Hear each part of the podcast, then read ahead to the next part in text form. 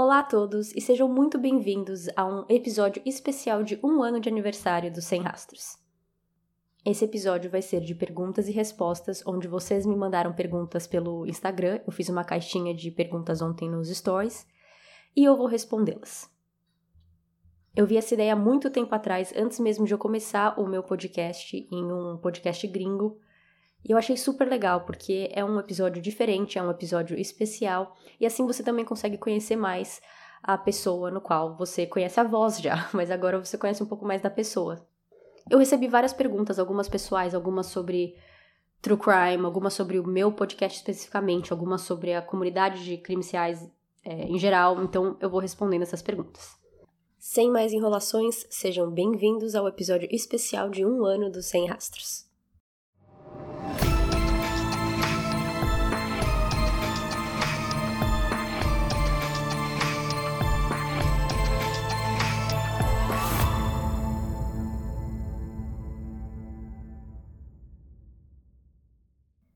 Eu estou respondendo as perguntas por ordem de chegada, então não tem nenhuma ordem específica para elas.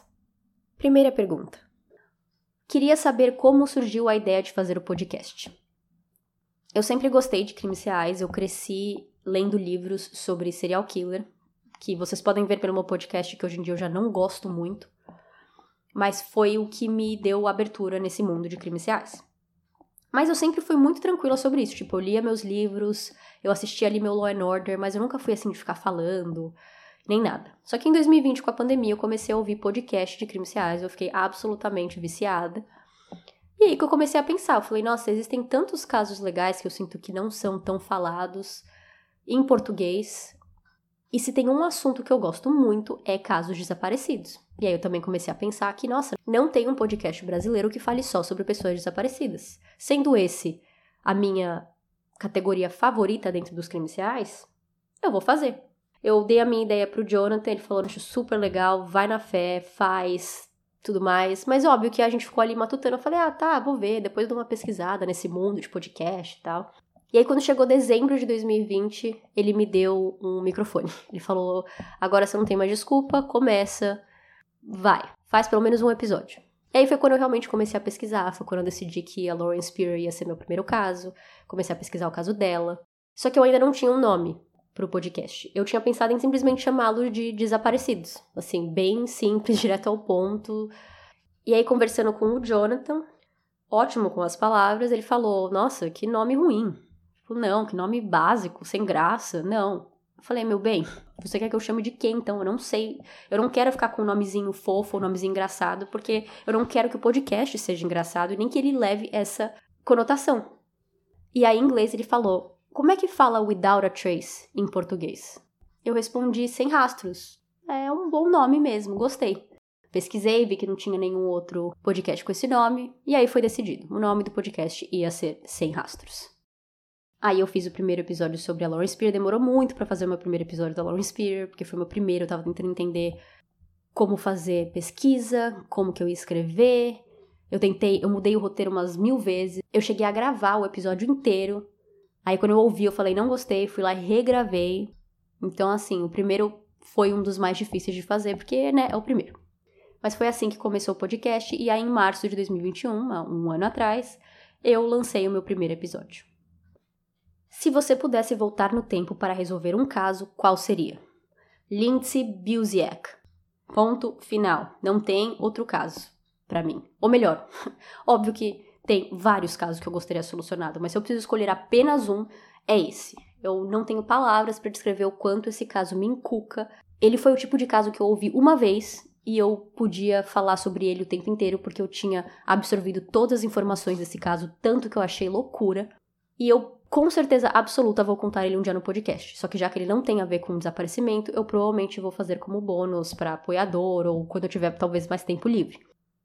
Uma busca rápida aqui no Spotify me mostrou que o Café Crime Chocolate e o Arquivo Mistério têm episódios sobre ela, então vocês podem ir lá ouvir. Vou fazer um grande resumo, e é bem resumo mesmo, claro, porque essa história tem vários detalhes. Mas Lindsay era uma corretora de imóveis, ela recebeu uma ligação um dia no, acho que foi no celular pessoal dela, de uma moça falando que queria encontrar com ela num sábado às 5 e meia da tarde para ver uma casa.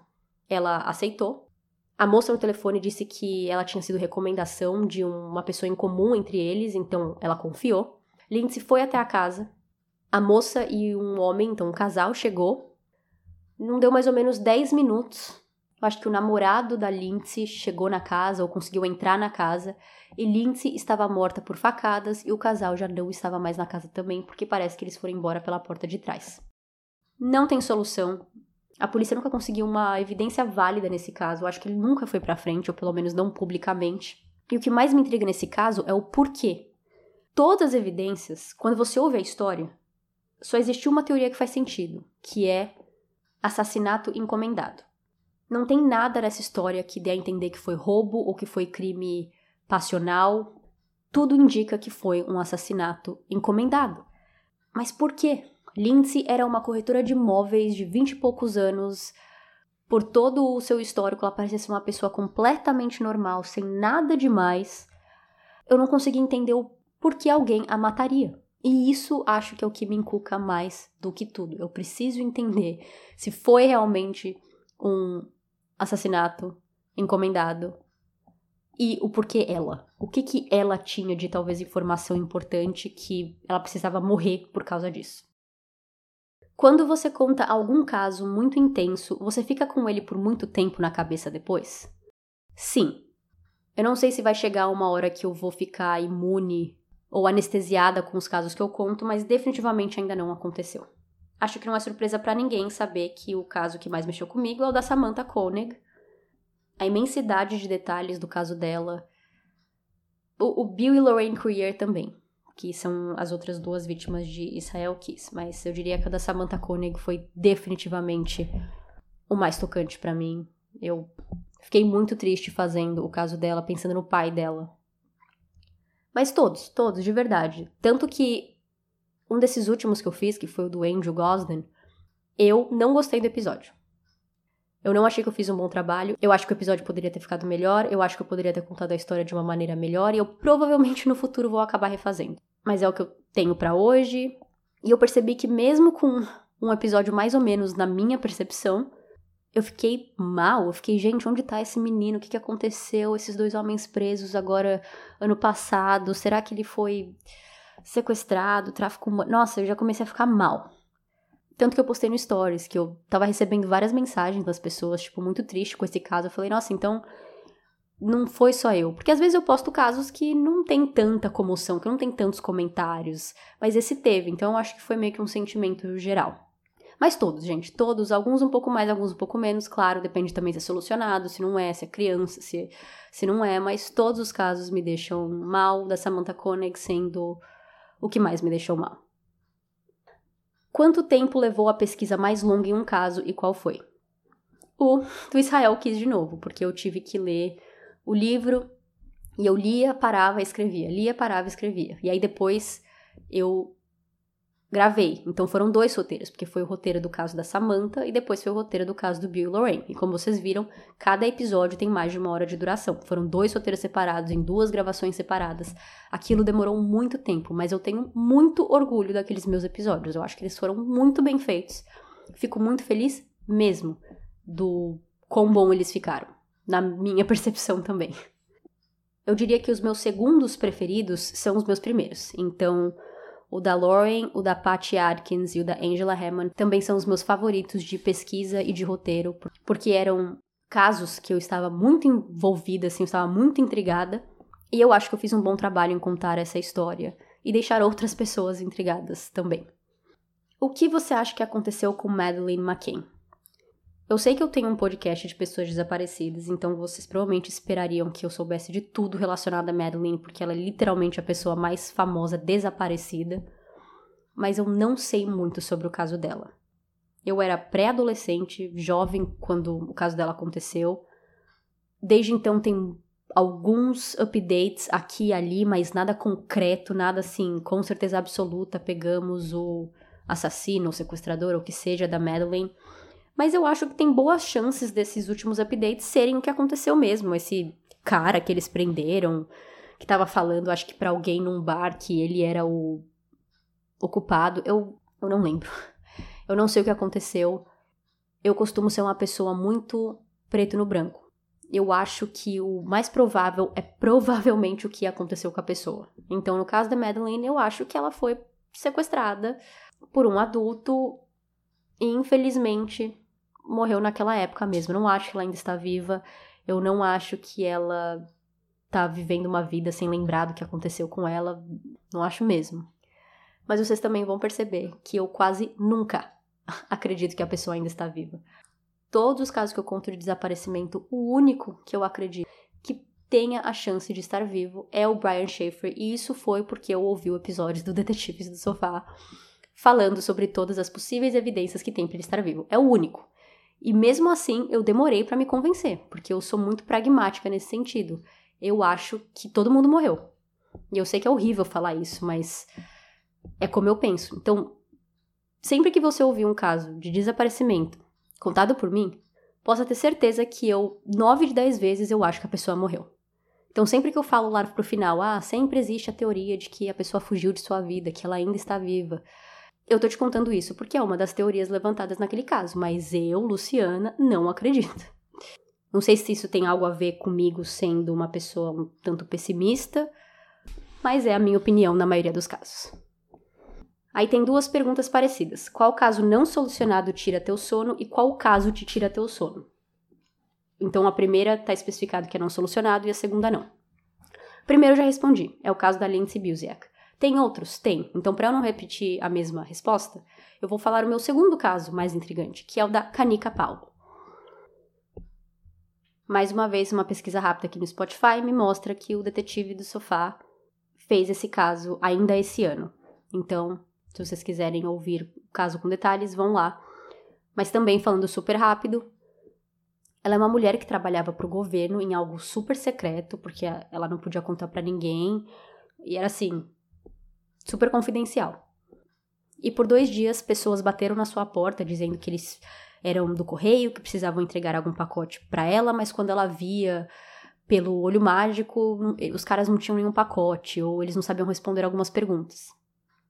Então ela, trabalhando em área de segurança e trabalhando com coisas confidenciais, ela sabia que algo estava errado. Ela mandou um e-mail para a família dela inteira contando o que aconteceu, explicando porque ela achava que aquilo era estranho, suspeito. Mas, mesmo com tudo isso, no dia seguinte, acho, quando ela estava saindo pro trabalho, alguém atirou nela e ela morreu. E até hoje esse caso não está solucionado. Mesma coisa sobre a Lindsay. Um dia eu provavelmente vou fazer o meu próprio episódio desse caso, porque eu, as histórias que eu gosto, as histórias que me interessam, eu quero contar mesmo quando elas já foram contadas por outras pessoas. Então, num futuro, eu provavelmente farei um episódio sobre Lindsay e Kanika. Qual o seu episódio favorito do Sem Rastros? Angela Hammond e Samantha Koenig e Bill Lorraine Creer. Gosto muito do meu episódio da Samantha Bonnell também, porque ele veio naturalmente para mim. Eu não sei explicar. Quando você tá escrevendo roteiro, querendo ou não, tem uma questão de criatividade ali. Por mais que a história esteja ali na sua frente e você não precisa inventar nada, e nem deve, né? Pelo amor de Deus. Ainda existe uma questão da criatividade de como você vai contar a história, como você vai passar essa mensagem para os ouvintes. E o da Samantha veio muito natural para mim. Eu fiz o roteiro dela em um dia. E o episódio dela foi longo. E eu lembro que eu escolhi o episódio dela porque eu estava sem tempo, porque eu estava viajando a trabalho. E eu precisava de um caso que eu sabia que tinha começo, meio e fim e que eu lembrava que não era muito longo. E de alguma maneira eu consegui que o episódio tivesse 45 minutos. Sem me esforçar, assim. Eu não tava tentando encher linguiça. Então eu tenho muito orgulho, assim, do que acabou por virar o episódio da Samantha. Mas definitivamente o da Angela Hammond e o do Israel Kiss. Algum caso te deu medo? Sim, o de Bill e Lorraine Courier. As pessoas que ouvem podcast de true crime, principalmente mulheres, costumam dizer que além de um certo entretenimento que aquele assunto traz para elas, também é uma questão de segurança.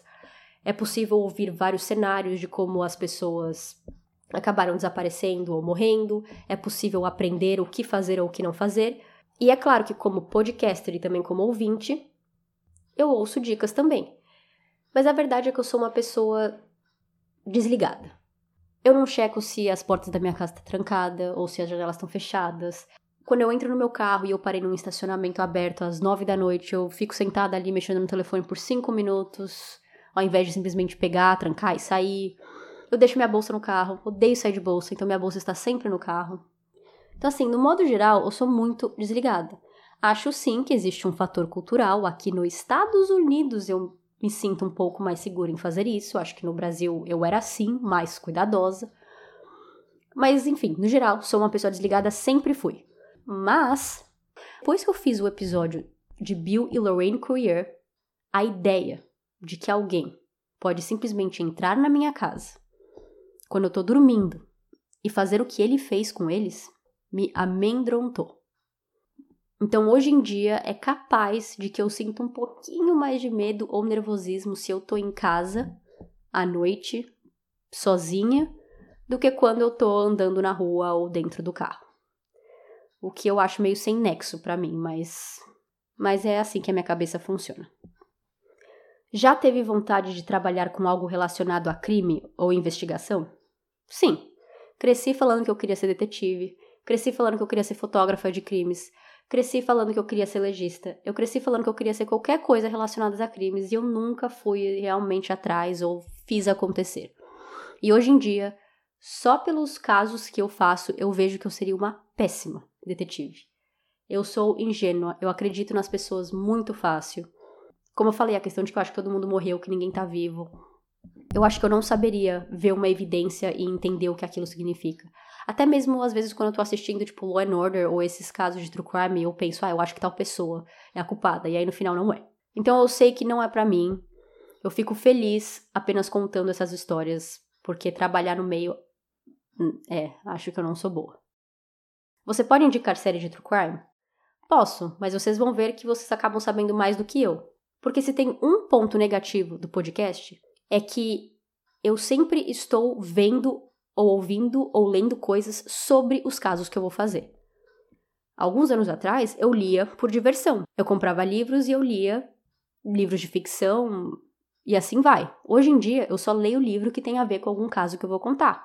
Eu só assisto uma série de true crime se tem a ver com o caso que eu vou contar.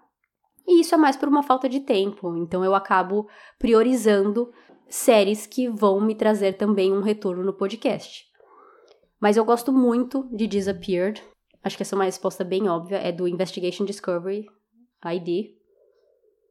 Tem outro que chama Your Worst Nightmare, que é a maioria são casos de sobreviventes. É do Investigation Discovery também. E acho que é isso. Ah, não! Nossa, como é que eu esqueci? Não, gente, pausa tudo. Se tem uma série de true crime que eu preciso indicar, é Forensic Files. É uma série velha. É um programa lançado em 1996. Seu último episódio foi em 2011, então eles ficaram 15 anos no ar. Eles têm mais de 400 episódios e eles começaram com o nome Medical Detectives e aí passaram para Forensic Files. Esse show fez a minha adolescência. Eu ia para a escola, eu voltava na hora do almoço, passava dois episódios de Forensic Files, porque cada um deles tem meia hora, e depois passava um episódio de Law and Order SVU.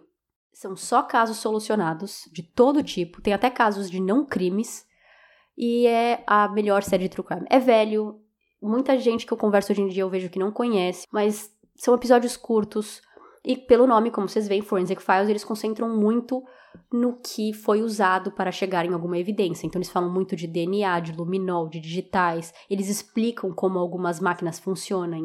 Então, teve um caso, por exemplo, que eles precisavam descobrir se um acidente de carro, se a tinta deixada num carro vinha do outro carro. E eles explicaram como eles conseguiram identificar que aquela cor, que aquela tinta vinha daquele carro e não de outros da mesma cor. Muito interessante, eu amo essa série. Se eu tivesse que falar apenas de uma série aqui, seria ela. Sou muito fã do podcast Ouço com a minha namorada direto. Qual o caso mais bizarro que você soube? Obrigada, Hugo. Obrigada, namorada do Hugo, por me ouvirem. Qual o caso mais bizarro que você soube? Acho que eu acabei respondendo já, né? Que para mim é o da Lindsay, o da Kanika. Mas é claro que tem outros, tipo até mesmo o da Terry, que eu já contei no meu podcast e já é um caso solucionado, mas é um caso bizarro. Então depende muito do que você identifica como bizarro. Mas para mim, se o caso me faz ficar surpresa ou me faz dar aquela reviravolta de, ah, eu não tava esperando por isso, como assim? Para mim é um caso bizarro. Qual a parte mais difícil de fazer o podcast? Tempo. Tempo, tempo, tempo. Quando eu comecei a fazer o podcast, eu tinha um emprego muito legal, que era um emprego muito tranquilo. Muito tranquilo mesmo. Eu podia assistir Netflix e pesquisar meus casos durante o emprego. Mas depois eu fui promovida, passei para um emprego que eu não tinha tanto tempo livre, ainda tinha um pouco, mas não tanto. Então eu comecei a ter que fazer o podcast só quando eu voltava para casa. Só que a minha rotina também mudou e eu acho que isso foi o principal problema. Porque antes eu trabalhava à noite, então eu chegava em casa umas 10 da noite e ficava trabalhando meu podcast até umas 4 da manhã e depois eu ia dormir. E dormia, sei lá, até o meio-dia e acordava. Para mim, essa é a rotina perfeita. Eu sou da noite. Eu prefiro a noite. Eu sou uma pessoa mais criativa, eu sou uma pessoa mais acordada à noite. E aí, quando eu fui promovida, eu comecei a trabalhar das 9 às 5. Eu não sou ninguém de dia. Ninguém. Eu sou inútil de dia. Então eu acordava mega cansada. E aí quando chegava às 5 da tarde eu voltava para casa, por mais que eu ainda tenha muito tempo pela frente, eu não tinha vontade de fazer nada. Eu não tava ali na, naquele meu momento de criatividade ou no meu momento de energia. Às vezes vinha, ou às vezes eu me esforçava, claro, porque eu precisava fazer o podcast, eu precisava entregar o episódio no dia que eu falei que eu ia entregar. Mas desde então eu percebi que eu não tenho um bom gerenciamento do meu tempo, e desde então também as coisas mudaram muito. Eu mudei de emprego já é, agora de novo. Esse emprego que eu tô agora me ocupa muito mais tempo do que o outro, a ponto de que eu não consigo nem passar cinco minutos fazendo coisa do podcast nesse emprego. Eu preciso literalmente esperar eu acabar de trabalhar para pensar no podcast. Então, é, eu, eu sinto, de verdade, assim. Vocês não precisam mentir para mim, mas eu sinto que meus últimos episódios não foram da melhor qualidade, não foi o melhor que eu já pude, que eu já fui ou que eu já posso ser. Mas é uma questão de que eu preciso me organizar e eu preciso fazer acontecer. Mas eu tenho sim uma dificuldade em gerenciar o meu tempo. Quando eu vejo esses podcasts que tem episódio toda semana, eu fico com inveja, sinceramente. Eu penso como vocês conseguem a cada sete dias fazer toda a pesquisa, todo o roteiro, gravação, edição e lançar. No mesmo dia, no mesmo horário, toda semana. Eu tenho 10 dias entre os meus episódios e eu já acho tão difícil conseguir entregar o episódio no dia que tem que entregar. Então, se vocês têm dicas de gerenciamento, seja um aplicativo, seja um, algo psicológico, eu aceito, porque eu definitivamente quero voltar a fazer os episódios que eu ouvia no final e falava: tá bom demais, tá muito legal. Top 3 podcasts favoritos. Eu só ouço podcast de True Crime. Os meus favoritos são, sem ordem, tá? Murder with My Husband, Obsessed with Disappeared, Going West. Em português, Café, Crime e Chocolate. Mas desde que eu comecei a fazer o podcast, eu não ouço tanto quanto eu queria. Primeiro, pelo que eu acabei de falar sobre a minha organização com o tempo. E segundo, porque dependendo do caso, eu não quero ouvir porque eu não quero influenciar o meu possível futuro roteiro. Então, se é um caso que eu já tenho uma noção do que é sobre e que eu vou querer contar no futuro, eu não ouço, porque quando eu for fazer o meu roteiro, eu não quero de alguma maneira plagiar ou acabar escrevendo coisas parecidas e não ter um trabalho autoral, não ter um trabalho único. Ouvir sobre os casos fez você mudar em algum aspecto a sua rotina, mesmo que por precaução? Acho que como eu expliquei sobre a questão do Israel Keys e de não se sentir tão segura agora na minha própria casa, eu diria que eu presto mais atenção agora se a porta está trancada, se as janelas estão fechadas, mas eu tento também um pouco, quando eu tô fora, esconder minha bolsa se eu deixo no carro, trancar a porta assim que eu entro no carro, mesmo que eu vá ficar sentada ali por 5, 10 minutos. Mas eu diria que o principal porque essas coisas, como eu disse, às vezes eu esqueço, às vezes eu sou desligada. Mas o principal é prestar atenção nos homens ao meu redor. Eu sei que crimes não são só cometidos por homens, mas como mulher não tem como. São os homens que você vai prestar atenção.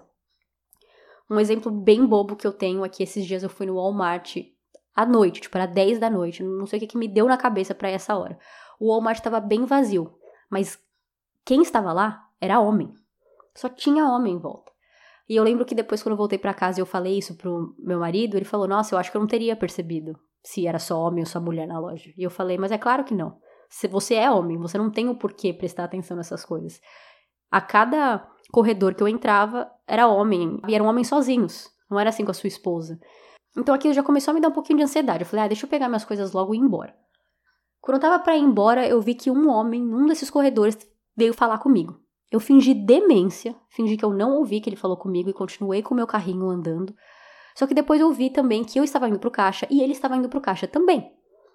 Então eu tentei ser super rápida no caixa, fui pro meu carro, andando pro meu carro, olhando para trás toda hora, e nesse dia sim, eu entrei no meu carro e caí fora. No final, acho que não deu nada, tipo, eu vi o cara saindo do Walmart e ele virou pro outro lado, mas assim, não importa, aquilo já foi o bastante pra eu ficar, ai meu Deus, eu, mulher, sozinha, à noite, um homem. E essa é a parte ruim do podcast, que você acaba ficando muito mais atenta para certas coisas, mas ao mesmo tempo é bom, porque você está mais atenta. Mas você acaba tendo um pouco mais de medo, acaba ficando um pouco mais de ansiedade. E às vezes as pessoas não entendem, principalmente homens. Se você pudesse escolher três casos para saber a solução, quais seriam? Bom, eu já respondi dois, né? Lindsay, Kanika. Então agora vamos para um terceiro para vocês. O trio de Springfield. Esse caso é fora de série. Três pessoas, três mulheres, desapareceram sem nenhuma evidência. Sem nenhuma teoria mais provável ou nada, nada. Isso para mim é, é, é. Esse seria meu terceiro caso. O podcast consegue te sustentar financeiramente? Claro que não. sem chance, adoraria. É o sonho da minha vida que um dia eu pudesse parar de trabalhar ou trabalhar menos horas em um emprego formal e poder passar a minha maioria do tempo trabalhando no podcast, fazendo mais episódios e simplesmente me concentrando a fazer um trabalho com melhor qualidade, talvez ter até mais que um podcast. Mas não dá. Desde que eu comecei o apoio na Aurelo, me ajudou muito, claro, porque agora, por exemplo, que eu tô fazendo um ano de podcast, eu já recebi a conta que eu preciso renovar o meu servidor do podcast, eu preciso renovar o meu website, além de sim, microfone e materiais que eu tenho para fazer o podcast acontecer. Então o dinheiro ajuda demais, mas me sustentar não, principalmente porque eu moro nos Estados Unidos e o apoio do podcast é em real. Então acaba perdendo muito valor. Como você fica sabendo ou como você escolhe os casos que você vai pesquisar e como você faz suas pesquisas? Eu adorei essa pergunta. Eu acho muito legal quando eu tô ouvindo esse tipo de episódio no podcast dos outros ou quando eles estão explicando qual é o processo criativo deles, para mim é a parte mais interessante. Não sei para vocês, mas por isso que eu vou dar uma resposta detalhada. Primeiro que eu tenho uma conta na Trello, onde eu tenho todos os possíveis episódios que eu poderia fazer no futuro. Então, às vezes, quando eu tô em dúvida de, ah, qual caso eu faço próximo, eu vou lá e vejo os nomes. Alguns eu sei exatamente do que se trata, e alguns confesso que eu coloquei o nome lá em algum momento nesse último ano. Não lembro do que se trata o caso, e aí eu tenho que ir lá no Google pesquisar e falar: ah, sim, legal esse caso. Ah, não, esse caso acho que eu vou deixar para depois, porque eu preciso pesquisar melhor, e assim vai. Mas se tá ali, é obviamente porque eu acho interessante o bastante e que tem a ver com desaparecimento. Depois que eu escolho um caso no Trello, eu abro um documento no Word e pego todos os links possíveis de notícias sobre esse caso. Então eu vejo se existe algum documentário ou se existe episódios desse tipo ID ou alguma coisa. Pesquiso artigos que contam a história do começo ao fim. Pesquiso artigos que saíram nos últimos anos para ver se tem algum update e coloco todos os links lá para não perder. Aí depois eu vou clicando um em um e vou fazendo a pesquisa. Vou escrevendo o que cada um deles me traz de novidade. Aí agora entra o roteiro. Eu pego toda essa informação que eu tenho, toda essa escrita de pesquisa, e aí eu vou formulando meu roteiro, vou vendo onde eu quero colocar cada pedaço, por onde eu quero começar a história, por onde eu quero terminar a história. Vocês já devem ter percebido que eu não sou muito fã de começar a história do nascimento da pessoa. Eu tenho sim episódios assim, mas eu não gosto muito de episódios onde começa, ah, a pessoa nasceu tal dia, em tal cidade, ela cresceu, ela foi para esse colégio, né, né. No dia 15 de março de 2015, quando ela tinha 20 anos, eu não gosto. Eu já gosto, talvez, de começar com uma pessoa desaparecida ou com uma pessoa prestes a desaparecer e depois eu vou voltando na história. Mas cada um tem a sua maneira de contar a história.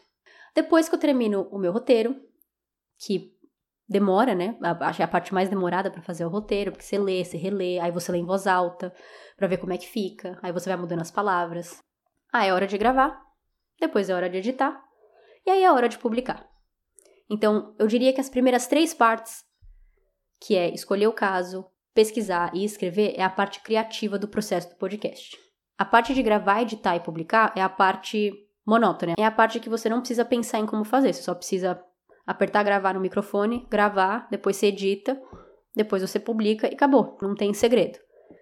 E é assim que eu faço a maioria dos meus episódios. E eu digo a maioria porque, infelizmente, todos os casos desse ano foram quase inteiramente sem roteiro. E eu não gosto disso, e é por isso que eu sinto que os últimos episódios deram uma baixa de qualidade. E essa sou eu admitindo para vocês que o caso de Lori Vallow teve parte 1, parte 2. A parte 1 eu fiz roteiro, a parte 2 eu não fiz.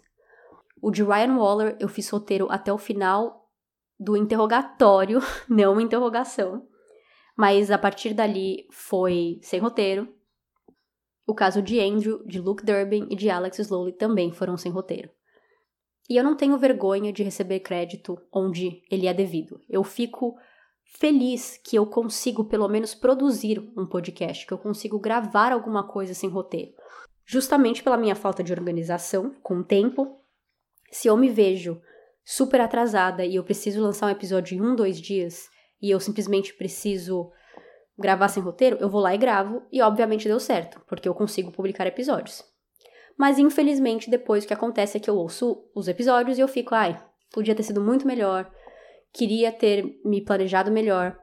Provavelmente vou refazer no futuro. Ah, mas se você não faz com roteiro, o que, que você faz? Você lê de algum lugar? Não, não e não. Não só como podcaster, mas também como jornalista formada, plágio é algo sério e algo que eu, eu tenho medo. Eu não quero plagiar nem por acidente. Então, o que acaba acontecendo é que eu acabo consumindo tanto o que eu vou falar, eu vejo todos os documentários possíveis, eu leio todos os artigos possíveis, que eu acabo tendo um bom conhecimento naquele momento daquele caso. E não é só porque eu não fiz um roteiro que eu não fiz minhas anotações, que eu não fiz a minha pesquisa. Todos os meus episódios têm pesquisa. Todos. Mas nem todos têm roteiro. Então o que acaba acontecendo é que é metade minha memória, metade as minhas anotações. Eu aperto play, vou falando, vou formulando a frase na hora e no final, edito para deixar mais ou menos bom. Mas esses também são os piores áudios para editar, porque justamente por eu estar formulando a frase na hora, elas acabam ficando longas, ou eu acabo tendo que repetir elas umas seis vezes até eu conseguir falar exatamente as palavras do jeito que eu quero falar. Então, no final, eu tenho um áudio de uma hora e meia e o episódio acaba tendo 30 minutos. É cansativo. Eu prefiro ter um, roteiro. Eu gosto dos meus episódios com roteiro, eu acho que eu faço um bom trabalho com roteiro, eu só preciso voltar a me organizar do jeito que eu conseguia me organizar no passado. Tem algum caso que tu considera cruel demais e não conseguiria fazer? Claro, eu acho que o caso mais óbvio de todos lá é o da Junco Furuta, se bem que não tem nem a ver com desaparecimento, então eu acabaria não cobrindo de qualquer maneira, mas, mas nem para apoiador, assim, eu nunca faria esse episódio. O caso da Liana e, da, e do Felipe, do Champinha, também sem chance. Tem mais ou menos a ver com o podcast, porque é um, foi um sequestro barra desaparecimento. Mas eu nunca, nunca vou falar sobre esse caso. Eu não consigo nem ler sobre esse caso. E aproveitando que eu dei esse caso como exemplo, que é um caso brasileiro, eu também queria falar sobre o fato de que eu mal faço episódios brasileiros, que até hoje eu só fiz um, que foi o de Priscila Belfort. E a verdade é que eu não quero fazer casos brasileiros. Se tiver alguma psicóloga me ouvindo, vocês podem me falar o que vocês acham, mas a verdade é que casos do meu país me marcam mais do que casos daqui dos Estados Unidos ou de outros países. Eles ainda mexem comigo, me deixam tristes ou me deixam acordados à noite, intrigada. Mas quando eu ouço o caso brasileiro, acho que tem alguma questão do fato de que eu sei da onde a pessoa tá falando, ou que talvez eu já fui aonde a pessoa foi, ou aonde ela desapareceu, e isso me marca mais, me toca mais. Então eu fiz o da Priscila. Foi muito difícil fazer o da Priscila, principalmente por causa da Jovita, que ela é uma mãe incrível e tudo que ela trabalhou pela causa de desaparecimento no Brasil foi muito difícil ouvir e ver as entrevistas dela. Então depois disso eu falei, é, não sei. Talvez eu faça alguns no futuro, mas eu vou concentrar em casos estrangeiros. E é o que eu faço desde então. Eu recebo sugestões de casos brasileiros e eu talvez faça eles, porque eu gosto de receber sugestões. Eu não quero que ninguém sinta que eu não tô dando bola para essas recomendações. Mas se for brasileiro, tem menos chance sim, por causa disso que eu acabei de falar, que só Freud explica. Não sei, mas eu prefiro manter só nos estrangeiros. Queria que você regravasse o episódio de Aisha Degree, porque o áudio do primeiro episódio está baixo. Sim, Leandro, eu já te ouvi, eu já regravei esse episódio, mas eu ainda não editei. Então eu preciso editar e aí eu vou repostar, porque esse áudio ficou horrível. Eu lembro que esse episódio saiu em maio do ano passado e eu tinha acabado de comprar um computador top de linha, custou acho que 1.600 dólares. Eu falei, não, mas eu tô investindo no podcast, vai ser o computador dos computadores, vai durar o resto da minha vida, é isso aí, vou investir. Primeiro episódio que eu gravo nele, Aisha Degree. Peguei meu fone, fui ouvir e eu falei, o que é isso? Fiquei tentando entender o que estava acontecendo. Não conseguia melhorar, mas eu também não queria não ter episódio. E eu falei, bom, vou tentar editar o melhor possível e vou postar. E aí, quando eu ouvi depois em outro fone, eu falei, nossa, não tava tão ruim quanto eu achei. Eu acho que talvez pelo meu fone ser daqueles anti-ruído, o som parecia muito pior, mas com esse fone normal, que eu imagino que a maioria das pessoas estão ouvindo com fones assim mais normais e não esses mais profissionais, o áudio não tá tão ruim. Mas foi ilusão, o áudio está péssimo eu podia devolver o computador em até duas semanas e eu fiquei com o computador até o último dia do 14 dia, porque eu realmente tinha muita esperança de que eu ia conseguir consertar de alguma maneira, mas eu falei, não vale a pena. Foi um computador muito caro para a única coisa que eu realmente me importo não ser bom. Não era a tela, que era mais ou menos, ou a imagem, não, era o áudio. Então eu devolvi. Era um computador da Dell, porque eu não queria MacBook. Eu trabalho com MacBook, eu, eu assim até gosto, até consigo usar, mas eu não queria MacBook.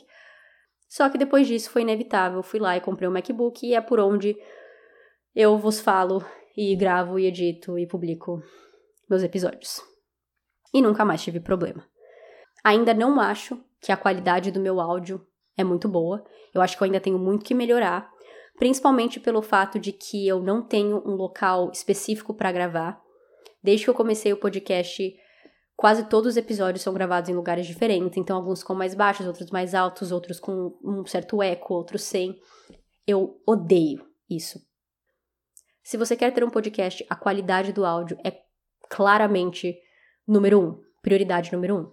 Eu acho que eu consigo fazer um bom trabalho, mas eu não estou onde eu gostaria de estar e eu espero melhorar quando a minha casa for reformada e eu vou tentar fazer um cantinho de gravação para que o som saia com mais consistência e no mesmo volume. Qual você considera o seu ponto forte e fraco do podcast? Ponto forte é o roteiro. Eu acho que quando eu consigo escrever um roteiro, ele costuma ficar bom e o episódio fica legal. Mas o meu ponto fraco, com certeza, é a criação daqueles resuminhos que eu preciso falar no começo do episódio, antes da música, ou que eu preciso escrever no Spotify, Apple Podcast, etc. Eu não sou boa com essa chamada para deixar as pessoas com vontade de ouvir. Eu prefiro falar: bem-vindos ao podcast, hoje eu conto a história de tal pessoa, bora. Porque eu simplesmente não consigo fazer algo muito legal ou interessante antes da história em si. Qual a chance de você fazer um episódio sobre Jennifer Fairgate? Para quem não sabe, Jennifer Fairgate é uma mulher que foi encontrada morta dentro de um hotel na Noruega. Ninguém sabe quem a matou, ninguém sabe o nome dela, ninguém sabe nada, é outro caso não solucionado. Por mais que não seja sobre desaparecimento, é um caso muito interessante, que eu nunca pensei em fazer, porque o Mistério Sem Solução da Netflix fala sobre esse caso e é um dos episódios mais legais que eles têm. Mas quem sabe, se vocês estão pedindo, quem sou eu para falar que não vou fazer, né? então, provavelmente. Então, eu posso ver de fazer no futuro. Qual o teu serial killer preferido? Essa pergunta eu sei que a pessoa fez de brincadeira, mas eu gostaria de falar sobre isso porque, para quem não sabe, eu tenho o símbolo do zodíaco tatuado na minha perna. Eu cresci gostando de crimes reais, mas como eu mencionei antes, eu cresci gostando de serial killers. Eu gostava da história deles. E não, eu não vou vir falar para vocês falar, ah, mas eu gostava do psicológico, eu queria entender como eles. Não, mentira. Eu queria saber deles. Eu queria saber de todos os detalhes, como eles pegavam as vítimas deles, o que eles faziam com as vítimas, em detalhes, se tivesse fotos melhores ainda. Eu sei, gente, péssimo. Hoje em dia eu já não sou mais assim, hoje em dia já tem foto que eu nem consigo olhar mais. Hoje em dia já tem detalhes que eu nem consigo, que eu nem quero mais saber. Então, definitivamente algo mudou na minha cabeça comigo crescendo, mas era o que eu gostava. Essa tatuagem que eu fiz do zodíaco foi na Espanha, na verdade, na época que eu conheci o meu marido. Então eu tinha lá meus 22, 3 anos. Não me arrependo, deixando bem claro, eu gosto muito da minha tatuagem. Eu me arrependo no sentido de que é sobre um serial killer. Eu sempre quis ter uma tatuagem que fosse referente a esse meu interesse por crimes reais. E de todos os serial killers que eu cresci lendo sobre, o Zodíaco sempre foi o meu preferido. Porque eu acho incrível que ele nunca foi encontrado, mesmo com todas as cartas e comunicação com a polícia e jornais. Então eu escolhi o símbolo dele, que é aquele símbolo de alvo, que é um, um círculo com um mais dentro, para tatuar e ter como o meu símbolo no meu corpo sobre meu interesse por crimes reais. Mas hoje em dia eu não tenho mais essa de serial killer preferido, não acho que ninguém deve ter um serial killer preferido, o O, na verdade. Não acho legal fazer brincadeira com questões de, de serial killer, tipo canequinha. Eu acho que eu já vi que em época de Dia dos Namorados, aqui nos Estados Unidos pelo menos é possível encontrar, por exemplo, canecas ou cartões assim, do Jeffrey Dahmer, e aí, aí falando alguma coisa tipo eu amo você em pedaços, ou algo assim, referente a ele cortar suas vítimas depois. Ou falando, eu amo tanto você que eu poderia te comer. Eu entendo, é, é humor, tem gente que gosta. Existem muitos podcasts de crimes reais que têm essa, essa leveza ou essa questão com humor. Quando podcasts saem muito do assunto, ou quando eles ficam brincando ali no meio, eu já não gosto. O que você gosta de fazer quando não é sobre podcast e quais suas comidas preferidas? Podcast já é um hobby que ocupa muito tempo e que eu gosto muito. E eu gosto muito de assistir séries e filmes, principalmente séries. E minha comida preferida? Eu não sou uma pessoa muito saudável. E eu tenho duas respostas para isso. Se estamos falando de comida normal, é pizza. Eu amo pizza ou comida italiana no geral, massa e pizza. Mas o que eu acabo comendo mais no dia a dia, porque eu simplesmente amo, não é só por falta de opção, é por falta de opção também, mas eu amo de paixão, é miojo. Às vezes eu tenho comida pronta em casa, eu ainda vou lá e como miojo. Amo, hum, sem explicação. E agora, como última pergunta, eu deixei aquela que mais me perguntaram, que é o porquê eu estou nos Estados Unidos, como eu vim parar aqui. A resposta ficou longa porque eu quis contar a história inteira em detalhes, então eu resolvi deixá-la agora por final, porque se alguém não quiser ouvir, pode desligar o episódio e acabar por aqui. Um grande resumo é que eu estou aqui nos Estados Unidos por causa do meu marido, que é americano. Mas eu quis contar para vocês como a gente se conheceu e como eu vim até aqui, por isso que a história ficou longa. Então, a partir de agora, essa é a história que eu vou contar e depois o episódio acaba. Então, para aqueles que ficam por aqui, muito obrigada por ouvirem, muito obrigada por acompanharem ao Sem Rastro nesse um ano, muito obrigada por estarem no grupo do Telegram, por me mandarem mensagem, por me passarem recomendações, por simplesmente estarem aqui. As pessoas que eu conheci, as amizades que eu fiz, tudo que o podcast me trouxe é demais. Eu não tenho palavras para explicar todos os benefícios e pontos positivos que o podcast me trouxe. Mas é isso aí, gente. Muito obrigada por ouvirem. Até o próximo episódio. Tchau, tchau.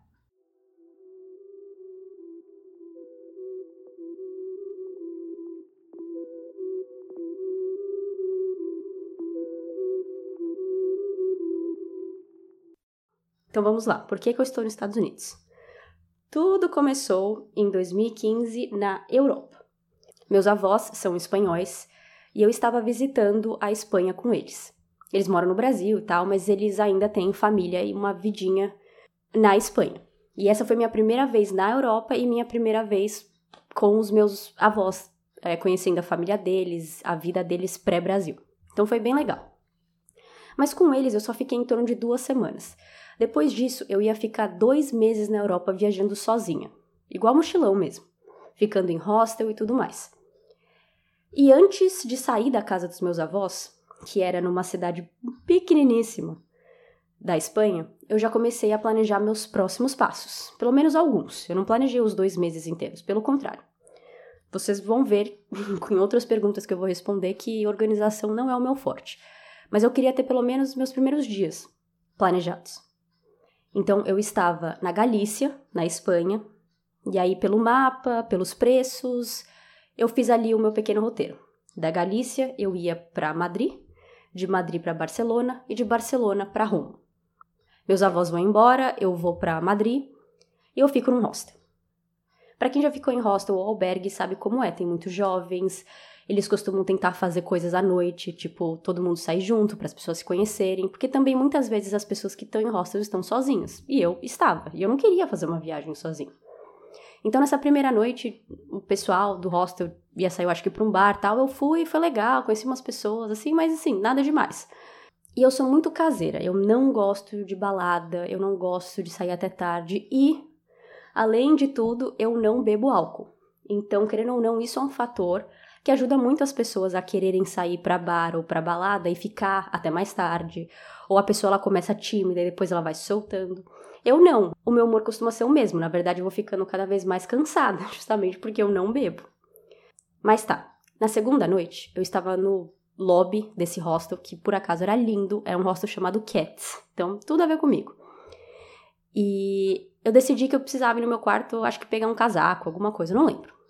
Fui até meu quarto, fiz o que eu tinha que fazer e saí. Isso já estava ficando à noite e eu sabia que essa noite o hostel ia levar todo mundo que quisesse ir para um pub crawl. Pub crawl é quando você sai de bar em bar e você fica pouquinho em cada um. Depende do hostel, mas eu acho que a gente foi em quatro ou cinco bares diferentes em questão de algumas horas. Então, quando eu estava saindo do meu quarto, eu passei na frente de outro quarto e tinha um homem tentando abrir a porta dele e ele não conseguia. Eu sei que nós estamos muito acostumados com cartões para abrir portas de hotel, etc. Mas esse lugar era um relógio. Era literalmente algo que você colocava no seu pulso e você tinha que tentar colocar na porta e abriria. Só que era muito ruim. Cinco minutos antes, eu era a pessoa que estava na frente da minha porta, tendo uma mega dificuldade para conseguir abrir, mas no final eu consegui. Então, quando eu passei na frente dessa porta e esse homem estava com dificuldade para abrir, ele me pediu ajuda. Falou: Você pode tentar abrir para mim? Porque eu não estou conseguindo. Aí eu já pensei: Nossa, vai ser dois trouxas aqui tentando abrir essa porta porque eu também tenho dificuldade. Mas Deus me deu uma ajudinha naquele momento e eu abri de primeira. Então eu já saí lá com os cabelos para o lado, toda me achando, já falando assim: ah, de nada, tchau. Mas nisso ele me parou e falou: ah, oi, qual o seu nome? O que você tá fazendo aqui? Ou etc. E eu fui simpática, eu falei meu nome, ele falou dele. Ele me perguntou: você vai no pub crawl? Eu falei: ah, não sei. Porque eu tinha ido na noite anterior, não achei nada demais, como eu falei, não bebo. A ideia de você ir no pub crawl é que você pega, tipo, uma bebida diferente em cada um desses bares. Eu falei, ah, não sei, eu tô pensando. Ele falou, ah, não, vai sim, vai ser legal tal. Eu falei, ah, tá bom, vou pensar.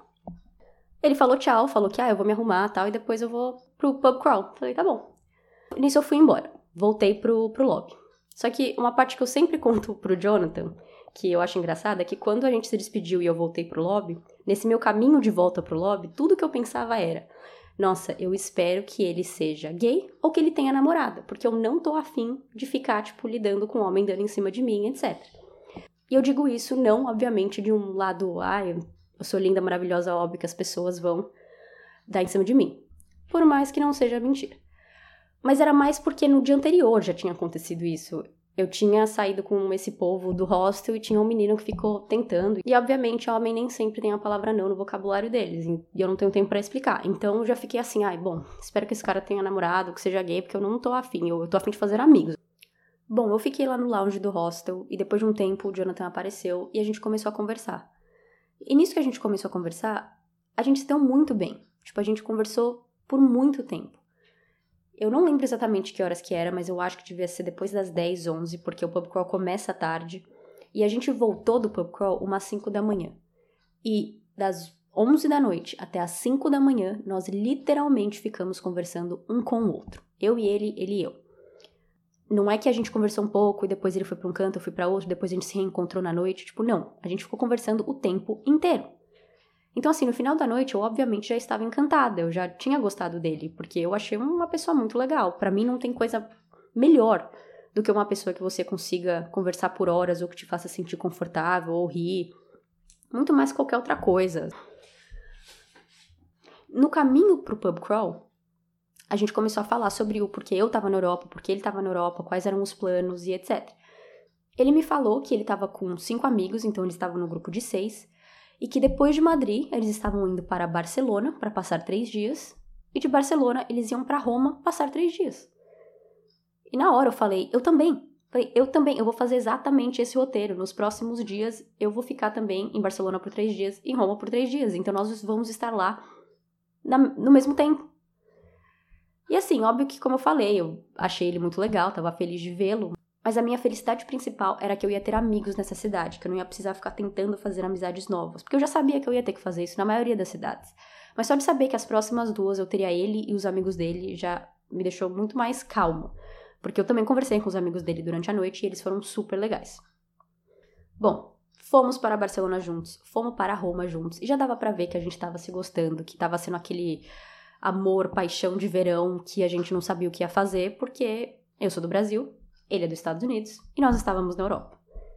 Então, não parecia ter nenhuma chance de que aquilo ia dar certo. Depois de Roma, eu tinha uma passagem comprada para Budapeste, na Hungria. E ele e os amigos ainda tinham duas paradas antes de voltar para os Estados Unidos. Eles iam para Berlim, depois de Roma, e por último para Amsterdã. Então, quando chegou no último dia de Roma, a gente já estava na cabeça que acabou. Foi super legal, foi super diferente, a gente não imaginava que ia se conhecer e se gostar tanto nessa viagem, mas cada um pro seu lado, boa sorte na vida e é isso aí. E foi assim que eu me senti, tipo, a gente se despediu e eu me senti mal, mas eu fiquei assim, ah, ok, foi legal enquanto durou. Mas na noite seguinte a gente começou a, a conversar e eu percebi que ele queria me ver e eu também queria vê-lo. Mas nisso eles já estavam em Berlim e eu tinha essa passagem para a Hungria. Mas eu falei, ah, essas passagens da Europa costumam ser muito baratinhas. E a que eu tinha comprado para a Hungria era muito baratinha. Então eu falei para ele, eu falei, e se eu encontrasse você em Amsterdã? Você fica aí agora em Berlim por esses próximos três dias, eu fico aqui na Itália. E eu te encontro em Amsterdã, e aí a gente literalmente tem o nosso farewell, tipo, a nossa última viagem juntas, porque daí você tá voltando para os Estados Unidos e eu ainda vou ficar mais 40 dias aqui na Europa. E ele falou sim, vem, eu quero. Foi muito óbvio para nós dois que foi em Amsterdã que uma chavinha virou para nós dois. Não era mais um amor de verão, não era mais uma história legal que estava para acabar, era algo que nós dois queríamos fazer acontecer. Em Amsterdã, a gente começou a conversar sobre como podemos fazer isso acontecer você iria para o Brasil ou iria para os Estados Unidos? O que, que a gente faz? Aí de primeira a gente meio que não fez nenhum plano específico, porque, como eu falei, ele estava voltando para os Estados Unidos, eu ainda tinha um mês inteiro no, na Europa. Ele falou: bom, vamos continuar se falando. Quando você chegar no Brasil, a gente, a gente tenta ver com um pouco mais seriedade o que, que a gente pode fazer para o futuro. E foi isso que aconteceu. No final de outubro de 2015, eu voltei para o Brasil e a gente se falou sobre o que a gente podia fazer agora. Ele falou: Bom, eu acho que, primeiro de tudo, a gente tem que se encontrar fora do cenário que nós estávamos.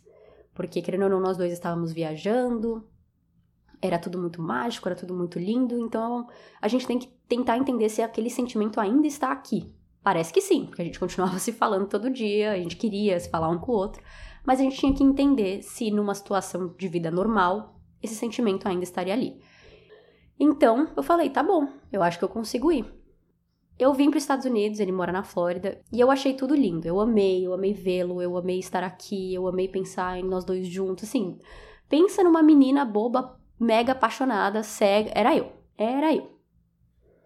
Eu fiquei aqui por três semanas e voltei para o Brasil pensando que estava tudo lindo, que agora era a vez dele de me visitar no Brasil e que nós íamos começar essa relação à distância, mas que eu ia começar a tentar ver como vim para os Estados Unidos, assim, eu já tinha todo um plano na minha cabeça. E, como eu falei, achei que estava tudo lindo. Mas não estava. Deu mais ou menos um mês depois que eu voltei para o Brasil, ele me liga um dia e fala: Não quero mais. Não quero mais tentar. Eu acho que é muito esforço. Você tá no Brasil ou tô nos Estados Unidos, eu não vejo isso acontecendo. Fiquei muito triste. Muito. Mas não tinha o que fazer, continuei com a minha vida. Nisso eu já estava trabalhando, tal, então continuei a minha vida. Isso foi em janeiro de 2016. Mas a questão é que mesmo ele tendo falado, ah, não quero mais, ele ainda me mandava mensagem. Ou ele ainda respondia mensagens. E eu, obviamente, como eu falei, trouxa, cega, boba, apaixonada, Se ele me mandava mensagem, eu respondia, eu falava, vai, vai saber se ele mudou de ideia, vai saber se ele tem algo interessante para me falar. Só que quando deu março, mais ou menos, eu acho que eu comecei a ficar tipo, não tô gostando disso, não tô achando isso legal, porque eu tô aqui toda boba toda hora que ele me manda mensagem, mas eu não acho que ele quer nada, sabe? Aí falei, tá bom. Eu não aguento mais esse vai e vem. Eu não aguento mais eu estar tá aqui toda apaixonada e ele supostamente também estando apaixonado, mas não tem coragem de se mexer e fazer isso acontecer. Então, eu virei para minha mamãe e falei que eu precisava ir para os Estados Unidos porque eu precisava conversar com o Jonathan pessoalmente. Só que eu menti para minha mãe, ela já sabe disso, então ela não está descobrindo isso por esse episódio, caso ela ouça. Eu menti para ela que tava tudo bem. Durante esse, assim, desde dezembro até março, eu não falei para ela que a gente tinha, assim, terminado. Eu só falei que a gente tava, tipo, ainda conversando e que agora eu precisava conversar com ele pessoalmente para decidir como que ia ser nosso futuro. E o motivo pelo qual eu falei isso pra minha mãe é porque, primeiro, eu ainda morava com ela, então tinha uma questão de permissão ali. E também porque minha mãe e meu pai, eles sempre tiveram muitas milhas de viagem. Então, toda viagem que eu ia fazer, não importa se era pra Minas, se era pro Rio, onde fosse, eu sempre perguntava se eles tinham milhas para me emprestar. E a minha mãe falou: não, tudo bem. Naquela época a passagem tava mega barata para Miami. Então, obviamente, eu aproveitei. Mas um detalhe importante sobre essa viagem era que o Jonathan não sabia. Falei para minha mãe que eu e o Jonathan tínhamos conversado e que por isso era melhor eu ir e falar com ele pessoalmente, mas o Jonathan não sabia que eu estava indo. Eu fiz esse plano com o objetivo de chegar aqui nos Estados Unidos e bater na porta dele sem que ele soubesse que eu estava vindo. Esse era meu plano desde o começo. Teve um momento ou outro que eu pensei, ai, será que eu não devia contar? Aí eu falei com a minha irmã e ela falou, não, você já fez esse plano falando que você ia de surpresa, então agora vai de surpresa. Falei, é, verdade, então vamos. No dia da viagem, eu cheguei, aluguei um carro, fui até a casa dele, tipo, do lado de fora, assim, e eu vi que o carro dele não tava lá. Falei, ai meu Deus, mas tudo bem. Era noite, ele podia ainda estar no trabalho, ou ele tinha um compromisso depois e tal. Aí eu mandei uma mensagem para ele, tipo, ah, me avisa quando estiver em casa que eu preciso te ligar, não sei o quê. E aí, finalmente, passou algumas horas, eu fui no shopping, não sei o quê, assim, toda ansiosa. Nossa, eu tava com o coração na boca, querendo que ele respondesse. Finalmente ele respondeu e falou, ah, tô em casa agora. Eu falei, tá bom. Ele, ah, me liga, né? Você falou que você queria saber onde tá em casa, eu tô em casa, por que você não tá me ligando? Mas é porque eu tava dirigindo do shopping até a casa dele e eu não podia atender. Enfim, quando eu cheguei lá, aí eu liguei para ele e eu falei Será que você podia ir na garagem ver uma coisa para mim? Eu acho que eu esqueci um negócio quando eu tava aí. Aí ele foi pra garagem, só que aí entra uma questão cultural linguística. Aqui existem duas palavras diferentes para tipo garagem e para, sei lá, estacionamento. Garagem para eles é um lugar fechado, um lugar onde você para o carro, aquele que você abre o portão, coloca o carro dentro e fecha. O Jonathan tinha uma garagem na casa dele, só que era usada para colocar tralha. Então ele parava o carro meio que num estacionamento do lado de fora. E foi isso que eu quis dizer, eu tava do lado de fora. Eu obviamente não tinha como entrar na garagem dele com o portão fechado. Então quando eu falei para ele na garagem, eu consegui ouvir ele andando, meio que procurando ele, meu, o que que você tá falando? O que que você esqueceu aqui? Eu não tô vendo nada. Eu falei, mas você não tá na garagem? Ele, tô sim. Aí eu falei, não, não, vai lá pro lado de fora, tipo, pra onde você estaciona o seu carro. Aí ele, ah, tá, então não é a garagem. Eu falei, ah, não importa, vai. Aí, quando ele chegou lá, ele abriu a portinha que dividia, tipo, o quintal dele com esse local onde ele parava o carro. E quem estava lá? Euzinha. Eu nunca vi alguém ficar branco e perder as palavras tão rápido quanto ele perdeu aquele dia. Ele não sabia o que fazer, ele ficou super assim: ah, o uh, que, que você tá fazendo aqui? E eu falei: vim te ver, vim conversar. Eu, eu, nem lembro direito como é que foi essa conversa, porque não teve conversa. Era ele gaguejando, ou os olhos arregalados, ou ele tipo, uh, tá bom. A gente foi para dentro da casa e primeiro, antes da gente começar a conversar, ele falou: preciso tomar um banho. Falei, tá bom. Ele demorou uma hora nesse banho. E hoje ele fala que é porque ele tava tentando entender o que tava acontecendo, que ele não tava acreditando no que tava acontecendo na frente dele. Mas aí quando ele saiu, eu mandei a real. Falei: estou aqui porque eu amo você e eu quero estar com você e eu quero fazer isso dar certo. Vamos! E ele virou para mim e disse: Você não devia estar aqui. Um fofo, né? Achei um fofo. Eu admito que boa parte de mim acreditava que ele ia falar que sim, que ele ia falar: nossa, demais você tá aqui, vamos fazer isso acontecer, eu topo. Mas eu sabia que existia a chance de que não ia acontecer. Eu tinha comprado passagem para ficar nos Estados Unidos uma semana, aproveitei para fazer um monte de comprinhas para levar para o Brasil para vender, mas durante os seis dias que eu estava aqui, eu estava um caco. Triste, eu chorava todo santo dia enquanto ele ia para trabalhar. Um momento que eu sempre lembro, e hoje em dia eu rio, mas naquela época não. Era uma vez que eu tava num outlet que eu amo. Então eu andava pelos corredores das lojas e com os olhos assim, lacrimejando, tentando segurar meu choro sem conseguir. Chegou num desses dias eu falei para ele, falei: "Olha, eu entendo, você falou não, eu super respeito sua decisão, mas então a gente vai fazer um combinado. Nós vamos aproveitar esses seis dias que eu tô aqui, nós vamos fazer tipo um, um tchau e quando eu voltar pro Brasil, a gente para de se falar. Não tem mais essa de você ficar mandando mensagem porque está com saudade, mas ao mesmo tempo você não sabe o que quer. Não. A partir da hora que eu entrar no avião, daqui a seis dias, acabou nossa relação. De amizade, de romance, que seja. E ele falou, ok, combinado. E foi assim que fizemos. Foram seis dias adoráveis. E quando eu cheguei no Brasil, eu fiz isso. Eu falei, acabou. Eu não bloqueei ele de nada, porque eu acho que eu nunca bloqueei ninguém, eu acho que eu nem sei bloquear, então eu nem pensei em fazer isso, tipo, ah, eu vou bloquear ele pra eu não ter vontade de mandar mensagem. Tipo, não, porque eu não fiquei com vontade de mandar mensagem. E isso é uma coisa que eu gosto muito de mim. Vou agora não ser nada modesta, mas assim, se tem uma coisa que eu gosto de mim, é que eu me deixo sentir meus sentimentos. Então, assim, pela uma semana que eu tava aqui chorando todo dia, chorando pelos corredores de um outlet, eu literalmente deixei todas as lágrimas possíveis de dentro do meu corpo saírem.